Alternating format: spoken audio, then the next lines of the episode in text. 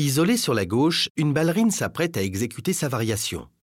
Elle regarde sa camarade, assise plus à droite, alors que tous les regards d'un petit groupe se concentrent sur elle.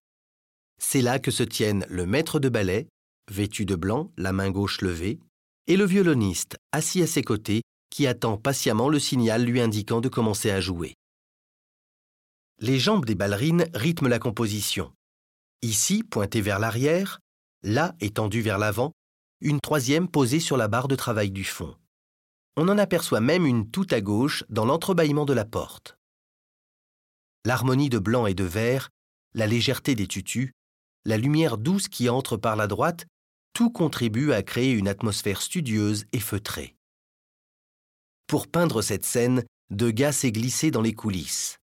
À cette époque, l'Opéra de la rue Le Pelletier est un lieu de spectacle prisé où la bourgeoisie parisienne vient se divertir. Et pour ces messieurs, le foyer a la réputation d'être un lieu de galanterie avec les danseuses. Pourtant, plutôt que le pittoresque, Degas a choisi de représenter le travail. Cette œuvre décrit avec réalisme l'entraînement des danseuses, faisant découvrir un aspect peu connu du métier.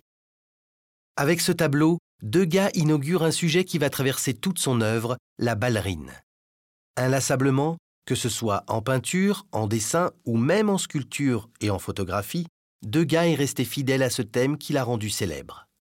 L'opéra de la rue Le Pelletier, lui, disparut malheureusement dans un incendie l'année suivante.